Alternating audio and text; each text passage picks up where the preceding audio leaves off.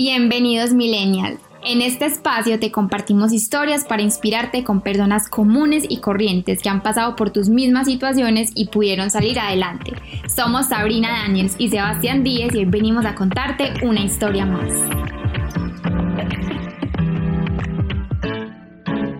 Hola, hola, sean bienvenidos a un nuevo episodio de La vida de un millennial. El día de hoy tenemos una súper invitada, una mujer llena de arte, una mujer que nos trae unas historias muy interesantes sobre su apasionante carrera.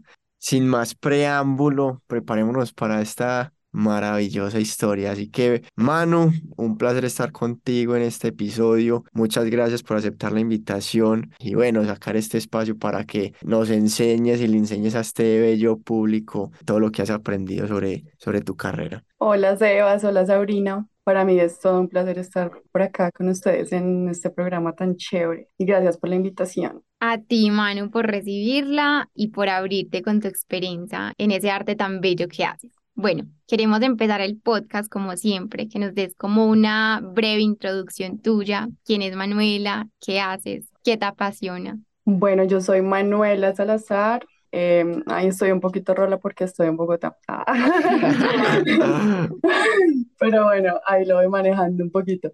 Em, yo soy actriz, soy bailarina, estudié en la Universidad de Antioquia Arte Dramático y ahora estoy como explorando un poquito como el audiovisual y todo eso aquí en Bogotá. Y bueno, hago un montón de cosas como toda artista colombiana. Qué chévere. Manu, entonces queremos empezar también entendiendo por qué estudiar teatro, por qué estudiar artes en un país latinoamericano como Colombia. ¿De dónde nació eso? Pues bueno, obviamente no estudio teatro ni, ni bailo por negocio.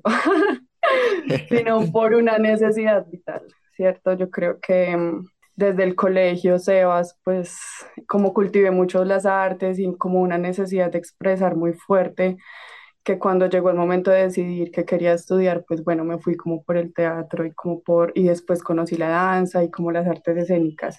Entonces, nada, como como que ya te vas por ese mundo y te metes de cabeza y te clavas como al mundo de las artes y ya no puedes salir y ya te coge y te apasiona un montón y encuentras un montón de posibilidades creativas y expresivas que pues nada, que te van llevando y ya no puedes como que salir de ahí. Y no, pues también es como un descubrimiento constante, ¿cierto? De qué quiero, de qué quiero hacer, de por, por qué camino irme. Entonces también estoy como en ese proceso. Y me imagino también que el proceso como del teatro, pues todo lo que son las artes escénicas, son también como una terapia muy grande en el descubrimiento de tu ser, porque son muchas emociones que despejas en la actuación, muchos personajes en los que te metes, que me imagino que también lo construyes a partir de tus propias emociones, pues que más adelante hablaremos de eso. Pero, o sea, es, a nivel emocional hay mucho en esa industria. Claro, no, y también es un reto personal constante. O sea, yo en el colegio era un, yo soy alguien o fui alguien demasiado tímido, muy, muy tímido. Yo me acuerdo que hablaba solamente como con mis amigas y enfrentarme como a toda una industria o como a toda una, como toda una carrera, pues como actriz, modelo y bailarina es, o sea, también es un reto personal muy, muy madre, ah, que eso también es si yo fuera de pronto más histriónica, mm, se me facilitarían muchas cosas, pero, pero también cuando tienes ese reto personal está como, no, yo puedo, yo puedo, vamos, vamos, sí, que, un casting, yo no sé qué, dan fotos, tin, tin, desnuda, listo de una. ¿Sí me entiendes? Entonces también es como un reto constante que estás ahí, que te reta, que te reta, que te reta. Es más como una carrera con uno mismo, lo describiría de esa manera. Oíste, pero entonces, ¿cómo haces para superar ese reto? Pues porque si sos una persona tímida y enfrentarte a un público, ¿cómo haces internamente también como para superar eso y decir, no, no me voy a dejar, voy a parar ahí, voy a darla toda, no me voy a amedrentar, porque mucha gente también dirá, pues a mí sí me gusta el arte, me gusta actuar, pero no me dan, como decimos acá, no me dan las tajadas. Pues... Mm, yo creo que por un fuego interno muy fuerte y también por la carrera, o sea, yo también tengo que aceptar que, que yo muchas cosas se las debo a la carrera, ¿cierto? Eh, hay gente que es histriónica por naturaleza y entra a la televisión o entra al teatro porque su personalidad es así. Pero para mí la carrera me ayudó, o sea, yo necesité mucho de que muchos profesores, de que mis propios compañeros como que creyeran en mí, como para después yo creer en mí, ¿sí me entiendes? Mm. Y obviamente de la mano de muchos maestros, como que pude decir, listo, yo creo en mí y vamos, o sea, como que salí de la universidad y a por ello, ¿cierto? Entonces, se lo debo también a mis amigos, a mis compañeros, a mi familia, como que reconocían un montón de cosas en mí que yo misma no reconocía y que me tardé mucho como en reconocer, ¿cierto? Mm. Entonces, nada, pues que también para eso la técnica existe. y... También uno pensaría que también es un mundo como muy competitivo, porque pues la gente quiere sobresalir lo más que puede para tener más casting, más. Y tú hablas mucho de compañerismo, pues de que te encontraste mucho en tus compañeros, en tus profesores. Entonces, ¿cómo viste eso? O sea, ¿cómo te sientes en esa industria con tus compañeros, con la competencia, también con las comparaciones, que me imagino que deben haber bastantes? Esos son como de procesos. Al principio sí necesité mucho como de mis compañeritos y de mis profesores y mis maestros que me llevaran así de la mano, como vamos, bueno, sí, tú puedes, dale, con fuerza. Hasta que una vez una maestra me dijo, Luz Dari, me dijo, porque uno siempre se encuentra como con maestros en su vida y más como en esta cosa del, pues como en este mundo del arte, me dijo, Manu, ¿tú por qué tienes miedo a brillar o por qué tienes miedo como a sacar tu fuerza interna si, o sea, si, si eres muy talentosa? Mm. Y, y, me dijo, eso fue como el último semestre, me dijo como no, o sea, como, que sacara la fuerza interna y que yo podía con todo y que me fuera tranquila porque yo iba a ser capaz. Y yo siempre que tengo mucho miedo recuerdo como las palabras de lucha y ya, pues cuando sales de la academia tú sabes que ya eres, o sea, que ya estás como solo en el mundo.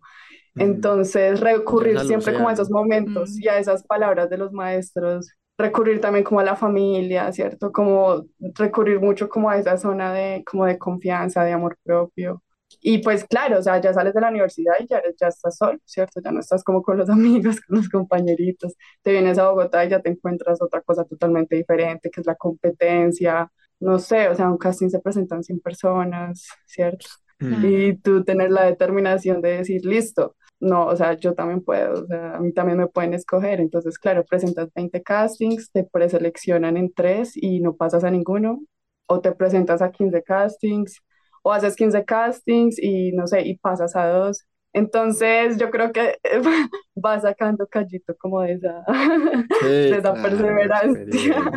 y ya vas entendiendo un poquito de que no es solo yo, sino que le pasa también a todo el mundo. Mm. No, y es como una de esas carreras en que yo digo que uno tiene que ser muy perseverante mm. y, y tomar muchos nos al principio, porque van a haber demasiados no, van a haber muchas puertas que te van a cerrar, pero si realmente es lo que uno le apasiona, pues es, es persistir en eso, porque mucha gente yo creo que desiste, porque le dicen no a los primeros 10 casting y dicen, bueno, esto no es lo mío. Y realmente los que uno ve que son exitosos y, y que perseveran en la industria son los que no les importa esos no y y si hay un sí de 10 no, pues eh, con eso les vale. Sí, total.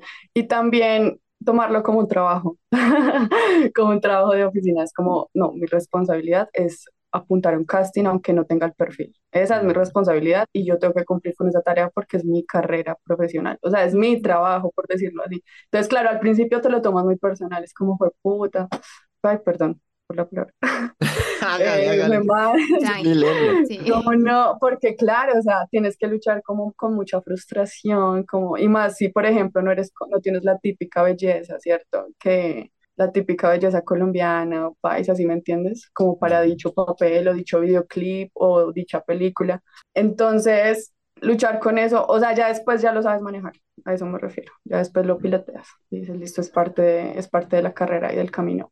Ya hemos hablado pues como un poquito de eso de la carrera, pero volviendo como a esa línea de tiempo tuyo, hablemos como un poco de eso, de tu trayectoria, de, bueno, entonces ya decidiste eh, hacer esa actuación, eh, entraste a la universidad.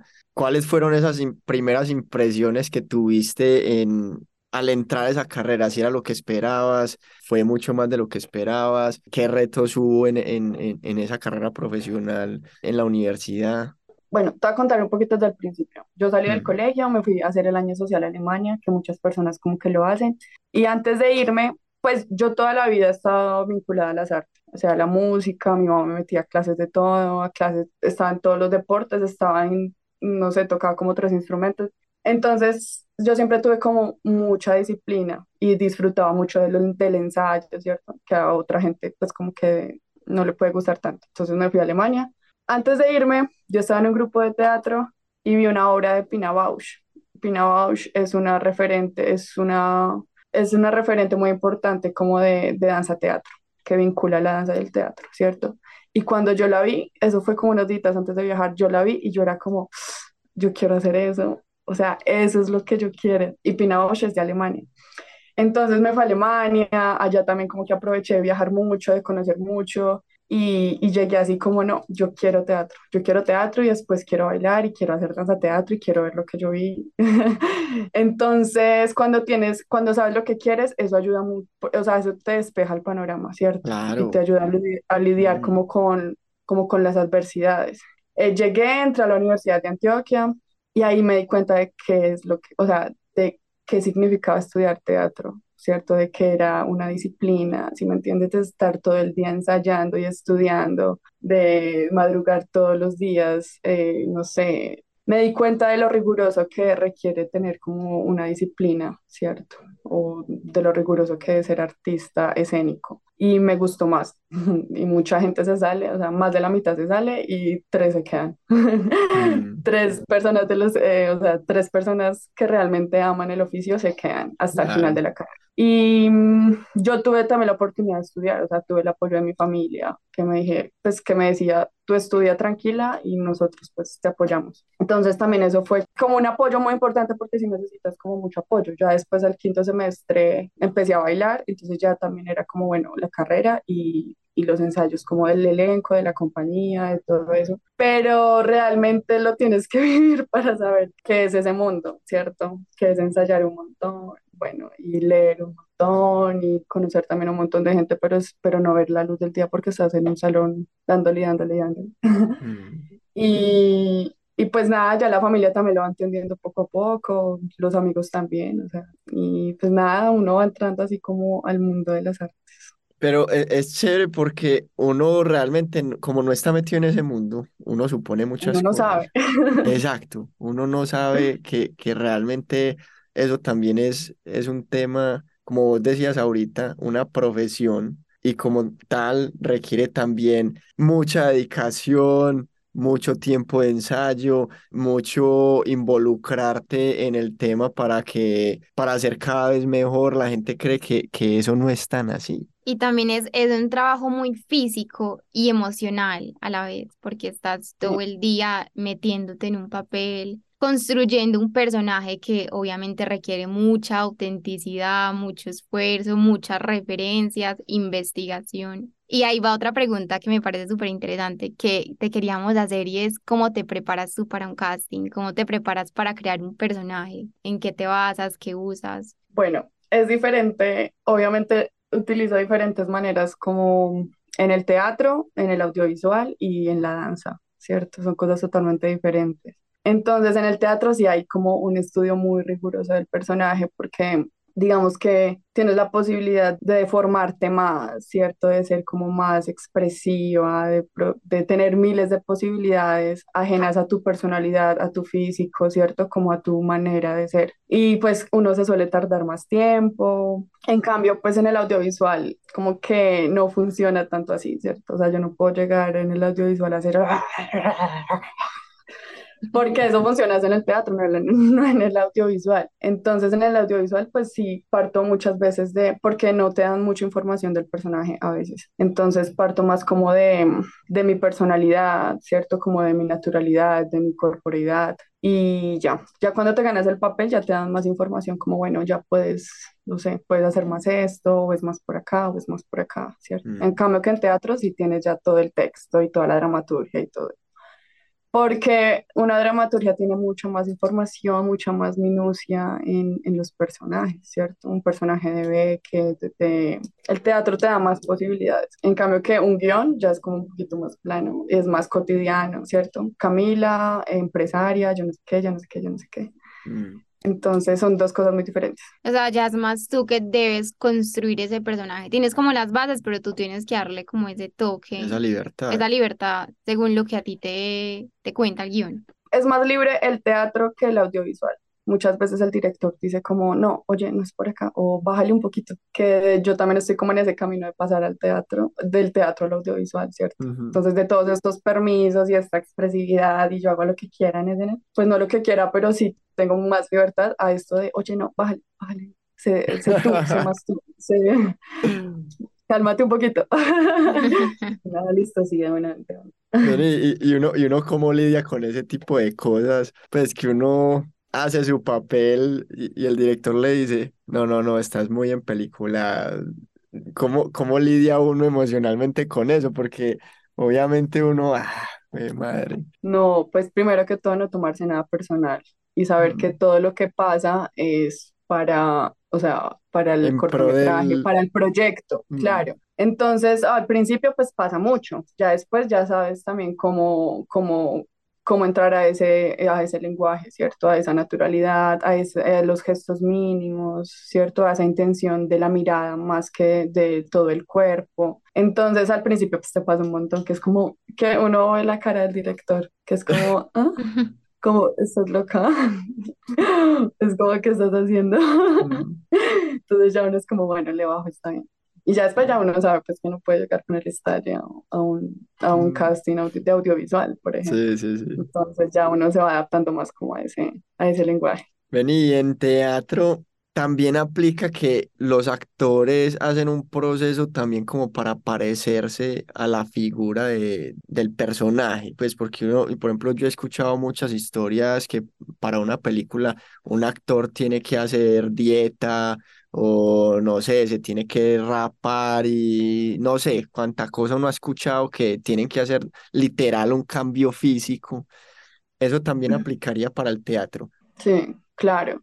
Pues eso también depende como hasta dónde quiera llegar eh, el proceso, ¿cierto? Por ejemplo, eh, yo me calvié para mi obra de, para mi obra de graduación, porque nosotros hacemos una, o sea, nuestros grados son como una, una obra, un semestre montamos una obra y, el, y en el último semestre la proyectamos.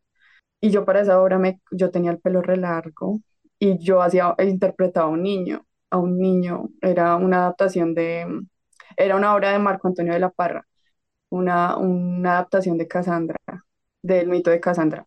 Y yo me, me acuerdo que rap- me- me- así, o sea, me, me pasé el acero, o sea, como que yo la- Ay, estaba súper peluda y me pasé el acero y quedé así como, pues, que calva del todo. Y uno ahí entiende como lo que significa también el, el aspecto físico y lo que te puede introducir al personaje y, eso cambia todo, ¿sí me entiendes? Como que eso, Si te como que ahí sentís. te das cuenta de lo que eso repercute en el personaje y en la obra y en las situaciones y en las escenas y en tu relación con los otros personajes y todo eso. Entonces, claro, y también el aspecto físico pues también sirve mucho como para, para que el espectador entienda y se Mm, conecte con el personaje. claro, y para tú sentirte más en la piel de ese personaje. Sí, sí. ¿Alguna vez te han quedado como mañas de personajes que tú has hecho y sientes que ha sido difícil como deshacerte de eso? O sea, se han vuelto en tu vida cotidiana. Pues no mañas, pero sí, pero sí depresiones. Ah, pues ese personaje era muy fuerte, era muy fuerte porque era Mm, un niño abandonado. Entonces, tú durante mucho tiempo estás sintiendo como ese abandono y esa tristeza y todo eso. Y llegó pandemia. Justo cuando la estábamos presentando llegó pandemia. Y a mí esa tristeza me quedó un montón de rato. Y yo era re mm. triste, y yo era re deprimida, y yo era como que no. Y entonces, claro, me veía calva. Yo era como, "Me puta, o sea, ¿cómo manejo esto? Y creo que esa ha sido como la conexión más fuerte que yo he tenido. O sea, em, me quedó una depresión muy, muy fuerte después de haber presentado esa, o sea, de- después de haber hecho ese personaje. Y pues también, nada, un, aprendes a salir, o sea, como que tienes que salir. Y claro, no solo es hacer el personaje, ni presentarlo, sino salir de eso, porque tú también tienes una vida y también Claro. eres una persona y también tienes familia y también tienes vida y también tienes que estar bien. Pero sí, a veces es fuerte. Y normalmente, no sé si te ha tocado a ti, pues, o, o has escuchado a lo largo de tu carrera, los actores y actrices requieren también de tratamiento profesional para eso. Pues, o ustedes les enseñan una técnica en, en la carrera como para salirse también del personaje. Pues es que yo creo que eso es, por ejemplo, en la carrera, eso es, eso es Eso es mucho responsabilidad de los profesores, que muchos no, o sea, a mí solamente una profesora me dijo, muchachos, hay que salir del personaje, hay que salir de las situaciones, porque son cosas energéticamente muy tensas, ¿cierto? Mm, Un mm, performance es muy tenso y también hay personajes muy tensas, obras muy tensas. claro. Y a mí solamente una profesora me dijo, hay que salir del personaje, lo podemos hacer así, así, así, pero no, realmente es como, pues Porque, o no, sea, es- me parece importante en, e- en ese tipo de personajes un acompañamiento psicológico. Por ejemplo, uno ve como el, el el actor que hizo al Guasón, que terminó como tanto en el papel que terminó suicidándose. Y Mm, cuántos claro, más que les pasa lo mismo, que terminan con depresión o si es un- hacen películas de terror o, o un papel de un villano muy fuerte. mm. Sí, o un matón, pues por ejemplo, también este personaje yo he escuchado, el del el cartel de los sapos, pues que interpretaba un, un personaje Mafioso. demasiado denso, que literalmente la familia le decía que dejara el personaje en la grabación porque el man en la casa se estaba volviendo también una tarbán. qué vuelta. Uh, Sí, entonces, no claro, que, antes ahí uno dice, sí, bueno, ¿cómo hace esas personas pues como para Claro, salirse? qué acompañamiento les dan los directores, los, la gente pues que está ahí como para apoyarlos, porque claro, es, es fácil que uno termine con una depresión, Mm, con esos sentimientos que tú claro, mismo estás sí. proyectando. Pues igual yo creo que eso es responsabilidad del actor, porque mm, pues todos están demasiado ocupados. O sea, a duras penas, el dire- a duras pe- bueno, pues hay directores que sí tienen muy buena comunicación contigo y te dicen y hablan y tienes una relación, pero hay otros directores que nunca los ves, por ejemplo, o que uno es como, ¿qué querrá? O sea, como, ¿qué, qué quiere el director? O quiero saber más pues para decirte, bueno, vamos a salir del personaje, ¿no? Entonces sí es responsabilidad de uno como profesional buscar ese tipo de ayudas, conocerse mucho uno también, o sea, porque constantemente tienes que, que saber de dónde viene esta emoción, cómo la transito y cómo también la, la pues como la paso, ¿cierto? Como la, mm, la gestiono. Entonces, sí, pero es una observación muy importante. O sea, a veces nosotros nos olvidamos mucho como de nuestra vida personal, de nuestra vida personal, porque le dedicamos todo. O sea, porque a veces hay- somos muy empeliculados y le dedicamos todo como al trabajo, a- al personaje. mm, También me imagino que hay como otro lado en donde de pronto emociones personales tuyas, pues vivencias de tu vida que han sido dolorosas, tristes, en escena las puedes también como deshacerte Claro, de sí, ellas. O sí, inspirarte para la, pa, pa la escena. Claro. Pues de hecho, en esa parte, a mí la danza me ayudó mucho a eso. O sea, yo llegué a la danza contemporánea y dije como, uff, o sea, esto es una, esto es una práctica espiritual. O sea, para mí bailar y ensayar es como la mejor meditación. Pasar una coreografía diez veces también es la mejor medita- meditación. Y el cuerpo, claro, o sea, el cuerpo está haciendo catarsis, está expulsando, está gestionando emociones a través del movimiento y como de la creación. Entonces, por ejemplo, pues para mí la danza es más terapéutica que la actuación. La actuación también, pero me la tomo como más profesional, o sea, más, como más, soy más cuadradita en la actuación.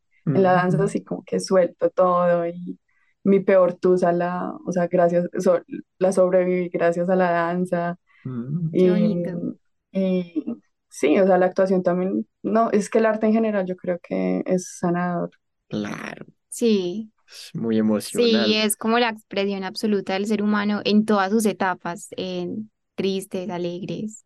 Mm, Claro, y también hay emociones que tú no identificas en ti, que también me ha pasado, que es como, a mí, ¿por qué me cuesta tanto llorar? ¿Por qué? ¿Por qué? Entonces, como que hacer esa, o sea, como conocerte y decir, bueno, ¿por qué me cuesta llorar? O esta emoción, ¿por qué me cuesta tanto? Y la tengo sí o sí que sacar porque tienes que llorar en este personaje. Entonces también me obliga como a estudiarme a mí misma, a decir, bueno, ¿qué pasó cuando yo era chiquita? Claro. o por qué me cuesta tanto asimilarlo, ¿cierto? Ya después, ay, no, es que mi papá, mi mamá, pero es un, claro, Claro. un- o sea, es un un camino también muy interesante. autoconocimiento. Sí, sí, sí, sí. Volviendo como a tu historia profesional, sales de la carrera, ¿cierto? Y, y tú nos dijiste ahorita que, bueno, ya no hay profesores, ya entró un océano por descubrir. ¿Cuál es esa experiencia tuya al respecto? ¿Cuáles eran esos sentimientos de enfrentarte ya a esa carrera profesional, a ese mundo desconocido? ¿Cómo fueron esos primeros? castings y, y esas primeras experiencias ya profesionales que te pagaban. Contanos un poquito más sobre eso. Sí, sabes, pues me da mucha risa porque yo no sé, durante la carrera yo era como, yo, yo en qué momento iré a ganar por esto, como por jugar y pasar. Bueno, yo me lo preguntaba, como que será que yo voy a ganar en algún momento de mi vida plata por esto, o sea, como que no me la creía. Y bueno, salí a la carrera, obviamente entender muchas cosas, o sea, no solamente saber actuar, leer, leer obras de teatro, entrenar, no, sino de tú, de cierta manera, volverte un producto. Y me costó un montón. Es decir, yo salí y dije como, bueno, ¿qué quiero? Obvio, ojalá pudiera vivir teatro y danza, pero es muy difícil. O sea, estar en un grupo de teatro no te va a dar para, no sé, para el arriendo, para el mercado, para eso, ¿cierto? Y no quieres vivir toda la vida en la casa de tus papás. Entonces, mi papá me dijo, Manu, ¿tú por qué no te vas para Bogotá? Y yo, ay, pucha, y mis amigos, mi grupo, mi vida. Y pues nada, o sea, como que también tomar esas decisiones, como listo, eh, en Bogotá me va a ir mejor, chévere. Y también porque, bueno, ya también había empezado a explorar el audiovisual, ¿cierto? Ya también el modelaje, ya me estaba haciendo más fotos, ya estaba conociendo como gente de la industria o gente que se dedicaba a eso, entonces ya era como, uy, qué chévere, ¿no? Eso, también es bueno, no solo el teatro, sino también, no sé, modelar, bailar ante la cámara, actuar ante la cámara. Entonces empecé a cogerle gustico a eso, me vine para Bogotá. Pues es que yo realmente me gradué a finales del 2021, después de pandemia. Y ya después me vine para Bogotá y pues aprender eso, que uno es un producto y tú eres tu producto y tú eres el que tienes que vender y es el que tienes que que eh, montar fotos a Instagram y tienes que alimentar, y aunque no te guste, es que es tu trabajo, ¿sí me entiendes? Es como que pasas muy bueno actuando, muy, muy divertido bailar, actuar, pero pues es que también tienes que vender, ¿cierto? Entonces empecé como a como a, a, dejar el tedio porque a mí pues se me disfrutó mucho tomarme fotos y pues o sea como que eso esa parte esa parte de redes me cuesta un montón y ya después ya empecé como a disfrutarla, entonces nada, empecé a moverte, a seguir personas, a hacer muchas colaboraciones, llegué a vivir con un actor y él me dijo, él me pasó como toda su información de, de agencias y todo, y pues claro, a mandar una loca, o sea, mira, soy actriz, bla, bla, bla, bla, bla, no tengo mucho material, pero tengo esto, como todas las agencias, y ya después empecé a ver como comerciales, ya después me salieron cortometrajes, me salió también, al mes de haber llegado a Bogotá me salió como lo de goles en contra, y ahí vas como, como conectando poco a poco y entendiendo poco a poco cómo funciona, o sea, también entender que es algo de tiempo, de paciencia, de no parar de estudiar y de no, o sea, de hacer tus propias cosas, ¿sí me entiendes? O sea, no esperar a que te llamen o a que te ganes un casting, sino tú mismo hacer tus cosas.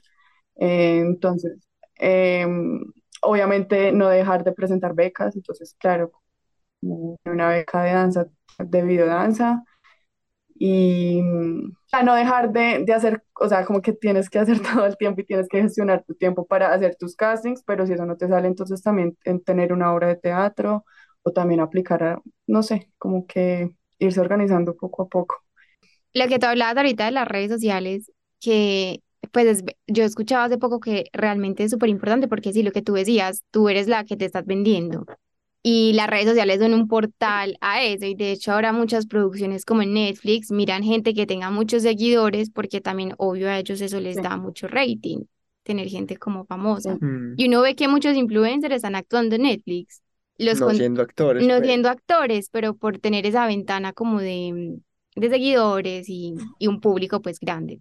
Sí, pues igual yo creo, Sabri, que es como tener un equilibrio, ¿sí me entiendes? O sea, bueno, yo, le, yo como actriz, pues esto es como mi caso personal, porque hay gente que sí vive de las redes sociales y tiene mil seguidores, y no sé, cinco mil seguidores y le pagan por las publicidades, la pauta, pero es que yo, o sea, yo como actriz y bailarina, yo no sería capaz de tocar toda mi vida en las redes sociales, ¿cierto? Porque, porque no me alimenta como artista, ¿cierto? Entonces, yo como que hago, pues me encargo como de montar registro y de montar historias y de todo eso de lo que yo hago diario, pero no, o sea, pues también tengo que dedicarle tiempo a entrenar, ¿cierto? O tan dedicarle sí, tiempo a leer. ¿cierto? Entonces, que si estoy todo el tiempo en las redes sociales, entonces me estanco como artista y como persona. Pues yo no sé, es que tampoco, tampoco sé cómo es el mundo de, de los influencers, pero pues yo también a veces siento que, pucha, tengo que estar ahí y viendo historias y subiendo cosas y grabando cosas y digo como, no, espérate, espérate, a ver, ¿qué pasa? ¿Qué quieres? ¿Para dónde,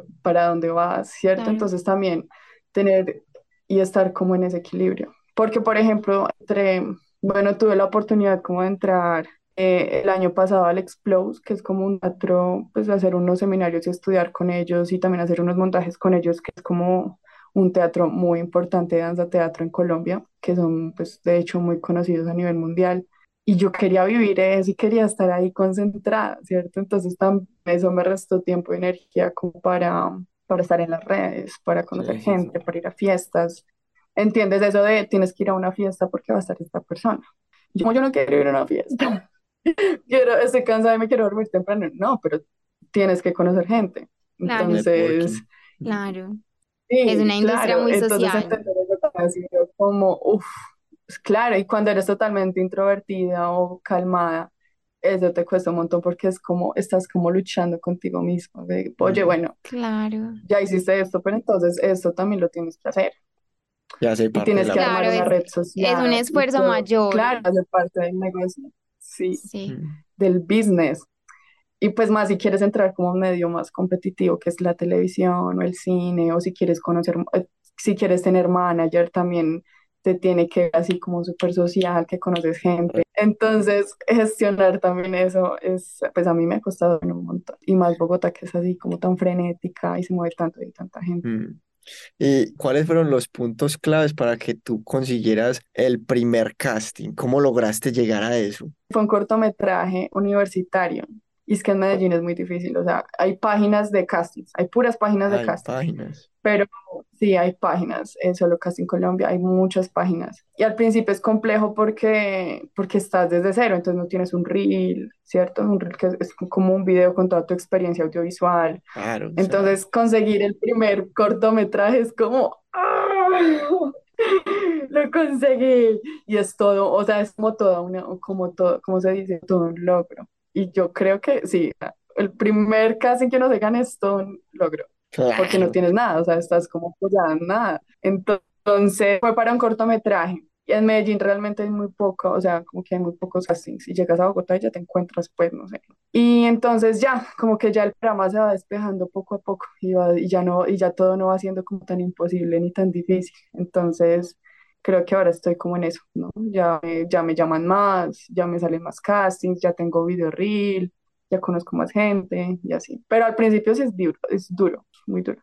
Pero no es imposible, No. que a veces la gente No, también se no, frustra es de mucho. mucha perseverancia. Sí, no, no Sí, porque imposible. y mucha gente también va a tender como a compararse con, no sé, las personas que el, el, los papás ya sean actor o tengan como contactos en ese medio, pero pues uno fácilmente ve muchos actores y actrices que empiezan desde cero, que Mm. nada que ver y se van metiendo y metiendo y metiendo y también todo es mucho el talento. Yo digo que en la actuación ni siquiera es tan Claro, el físico ni la personalidad, sino el talento que la persona tenga para actuar, como uno reconoce cuando ve un buen actor y uno dice, no me está engañando, o sea, este no está actuando el personaje, está ahí metido. Mm. Pues sí, también más que el talento es la perseverancia, porque hay mucha gente muy tesa que dice, yo no voy a pasar mi vida También. mandando muchos castings para ganarme uno. Eh, y también te das cuenta cuando llegas a Bogotá y ves a gente que está mucho más tiempo que tú, muchos años intentando conseguir un papel, ¿sí me entiendes? Entonces eso también te da como, uff, pucha, no soy la única, inclusive a gente pues que le ha costado mucho más que a uno. Sí, y el tema económico, porque claro, mucha gente se dice, no, pero es que eso no me está dando y yo necesito ya irme de la casa, necesito mantener un hijo o no sé, y se salen por, Claro. por el aspecto económico. Uno también necesita a veces una estabilidad, o sea, dice como, y yo también, también me ha pasado como, no, o sea, quiero una vida estable, Claro, pero un pues sueldo fijo que entre mensual. Claro, y miras para atrás y dices, no, o sea, ya he recorrido un montón, no me puedo rendir, no me puedo rendir. Mm, No, no, no, no, vas por buen camino. Además, hay un tema y es el que tú ya actuaste en, en una serie de Netflix. Entonces, ese también sería una historia súper chévere No sé si nos quieres contar un poco cómo llegaste ahí, cómo fue ese proceso. Un poco parecía la pregunta anterior, cómo fueron los puntos claves para, para llegar hasta ese, hasta ese casting. Realmente fue muy extraño. Sí, o sea, hice un figurante en Colegio en Contra, estuve ahí como en dos capítulos en una fiesta, pero fue muy raro, o sea, yo, eso fue como al mes de haber llegado a Bogotá, o sea, apenas me estaba como instalando, este chico con el que vivía me dijo, mira, estas, o sea, como que este ha sido todo el trabajo que yo he hecho durante mi vida, como conseguir todos estos contactos. Te, tómalos, escríbeles, bla, bla, bla, pues me dio mucho, me ayudó mucho. Y claro, la, obviamente la que, la que, la que llega a escribirle a todas las agencias, tin, tin, tin, tin, tin, tin, y me mandaron un casting, como, oye, mira, eh, comercial, eh, una serie de Netflix, que yo no sé qué, que yo no sé qué, que yo no sé qué. Y uno al principio no copia de mucho porque pues posiblemente no te lo vas a ganar, entonces como que uno nos ilusiona mucho. Y me acuerdo que eh, los peores castings, o sea, los mejores castings nunca me los gano. Los, los que hago más siempre me llaman. Entonces, me acuerdo que ese casting, o sea, ese casting lo hice como súper mal, estaba de afán, yo grabé cualquier cosa y lo mandé, y yo, bueno, listo. Y, mm, y como a las dos horas respondieron como, ay, oye, eh, te ganaste el casting, yo no sé qué, tienes prueba de vestuario el lunes. Y yo como, ¿what? Este es el presupuesto, un presupuesto súper bueno. Y yo como, ¿qué? No sabía que esto era tan fácil. y, y no, las cosas de la vida, las cosas de la vida y de este medio. O sea, también a veces haces castings muy malos y te los ganas por, mm. como este caso. Entonces fue como, no, o sea, el lunes vas a prueba de vestuario, el martes ruedas. Entonces, nada, fue a prueba de vestuario, la superproducción de Netflix, o sea, eso fue en una mansión con las super cámaras, con toda la producción así, como 100 de 100. Y, mm, y sí, o sea, uno no sabe si es el azar, si es el talento. Pero pues nada, rodamos con toda, conocí al director, a actores súper buenos, como que ya vas conociendo a gente profesional del medio, si me entiendes. O sea, y es como, wow, chévere, o sea, ¿en qué momento pensé que iba a estar acá? Aunque no, y una superproducción que me imagino que debe ser muy diferente a una obra de teatro, algo pequeño, o sea, Netflix es o sea, en este momento los que mandan la parada en, en todo este tema audiovisual. Sí. No, y pues la superproducción, a mí, yo que era figurante, pues me acuerdo que me hicieron como 10 opciones de peinado y de maquillaje, y yo era y eso que yo no era la protagonista, ¿sí me entiendes? Entonces es como, uff, pues madre, qué loco esto, ¿no? Como, wow. Y mira que también, no sé, pues yo lo veo también como una señal, pues porque irte a Bogotá y que en menos de un mes te haya salido eso, o sea, uno dice como, por aquí es, o sea, la vida me está mandando como estos mensajes de que fue acertado irte a Bogotá. Claro, claro, sí, de hecho fue muy loco porque yo en, en Medellín me sentía muy frustrada, como, ¿qué hago, mi madre? ¿Qué grupo de teatro voy? ¿A quién escribo? Mm, yo no quiero hacer BTL, que es como otro corporativo, que lo, hacen mucho en Medellín, y yo, bueno, listo. Y como he viajado tanto, pues yo, o sea, yo como que he tenido la posibilidad de viajar mucho, de ir como a muchos lugares nuevos, como que no me, si me entiendes, no, no veía tan imposible venirme a Bogotá. Y fue increíble porque a mí las puertas de Bogotá se me abrieron de una manera impresionante, ¿sí me entiendes? Como que he podido hacer muchos cortometrajes, eh, comercial también, ¿sí me entiendes? He conocido mucha gente como del medio. Entonces, sí, yo creo que eso también alienta un montón y es una buena, así como dices, Auri. Claro, es gasolina para seguir dándole a la carrera como para decir, bueno, has invertido un montón de tiempo y energía y no ha sido en vano, y más bien. Y a partir de ahí vos ves que los contactos que hiciste sí han dado fruto. Pues y, y obviamente pues el, el background pues vos ya tenés en la hoja de vida tal serie de Netflix, pues obviamente eso también da un renombre. Sí, y pues es que yo creo que es como una combinación de muchas cosas. O sea, no todo puede ser contactos. O sea, porque si tienes un montón de contactos y no tienes material o... ¿Sí me entiendes? O sea, como que... Pero claro, o sea, uno entiende eso, uno entiende como, uy, pucha, sí, esta carrera de contactos. y tengo que conseguir contactos. Porque digamos que hay 10 actrices muy buenas, pero realmente la, la actriz que tenga contacto es la que, la que va a conectar con un proyecto u otro. Manu, ¿cuáles son tus sueños? ¿Qué te gustaría hacer? ¿En qué te proyectas? ¿Cuál es como tu sueño más grande en esta industria? Ya mirando al tema de futuro, ¿cómo ves el- eh, tu carrera? Oh, oh. Conseguir un manager, creo que conseguir un buen manager es, es el, como que el anhelo de conseguir un buen manager es el, el anhelo de cada actor o actriz porque te conecta con los proyectos, o sea, es chévere, ¿cierto? Y no dejar de hacer lo que me gusta, o sea, también me gusta mucho hacer teatro, me gusta mucho hacer danza contemporánea y, y unas, pues, o sea, como que haces el comercial, pero si no estoy bailando, siento que algo me falta. Entonces, no dejar, o sea, tener la posibilidad de hacer eso y Mm. de seguirlo teniendo muy presente en mi carrera. Y ya para ir concluyendo esta buena historia, esta buena charla, ¿cuál es esa recomendación que le darías a las personas como tú que son apasionadas por el mundo del teatro, las artes, que les da miedo entrar a ese mundo o que ya están, pero están tambaleando? ¿Cuál es ese, esa forma de inspirarte, recomendación, no sé, palabras que les quieras dar a ese público? Pues lo que a mí me sirvió y lo que a mí me consta, que es eh, arriesgarse, arriesgarse a lo que, o sea, primero que todo saber qué quieren y a por ello, a por ello a toda costa, o sea, arriesgarse si hay necesidad de irte a vivir a otro lugar a hacerlo y no, no rendirse. Yo creo que eso es lo más importante, no rendirse, que para todos hay lugar, para todos hay posibilidades. Eso es muy cierto. ¿Qué le dirías a la Manuela que empezó a estudiar teatro, actuación, que de pronto tenía muchas dudas sobre el futuro de la economía? ¿Qué le dirías ahora que estás en Bogotá viviendo pues tu, tu pasión? Wow, qué lindo. Mm, ay, primero le pediría mucho perdón porque no creí en ella muchas veces y nada, le diría que, que por ahí sí es, que por ahí sí es.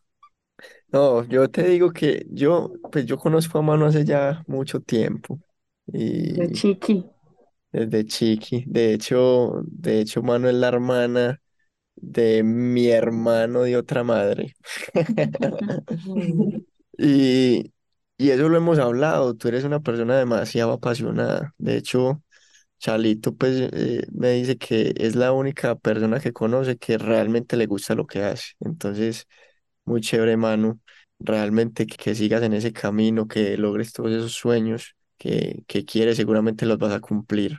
Y, y bueno, nada, muchísimas gracias realmente por darnos este espacio, por abrir tu corazón y tu experiencia, tu profesión, para que muchas otras personas lo puedan escuchar. Muchas gracias, muchas gracias, Manu. Sí, Manu, te agradecemos de corazón. Nos encantó este episodio, la verdad, que se nota que amas lo que haces, que lo explicas con pasión, pues que sale como de adentro. Y pues por último, como lo hacemos con todos los invitados, como si de pronto alguien que está escuchando el episodio quisiera contactarte, hablar contigo, alguien que esté como empezando este camino, ¿cómo te podemos encontrar en las redes? ¿Cómo te buscan? Em, bueno, pues nada, también agradecerles a ustedes. El podcast, eh, me los escuché todos. Hace Ah. como una semana me escuché todos los podcasts y es uno sí uno sí se siente muy, hice maratón de podcast y uno se siente muy, o sea, como muy apoyado con el trabajo que ustedes hacen. Entonces, nada, muchas gracias a ustedes también por abrir este espacio. Em, eh, me pueden seguir en Instagram. Yo estoy como miss.tartaruga eh, o Manuela Salazar también, pero es M-I-S-S punto T-A-R-T-A-R-U-G-A.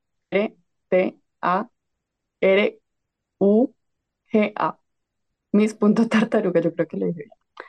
Y nada, por ahí pueden ver un poquito de lo que hago. Y ya por ahí nos podemos hablar también. De una. Súper. Igual pues te tagueamos y, y bueno, vayan a ver el Instagram. Realmente es un, es un Instagram bien bonito, muy artístico. Entonces, bueno, no siendo más, muchísimas gracias a ustedes por estar nuevamente en este episodio de La vida de un millennial. Recuerden que también estamos en Instagram, en YouTube, en Spotify, Apple Podcast y demás pues plataformas. Así que bueno, nos vemos en el próximo episodio de La vida de un millennial. Chao, Chao, chao. chao.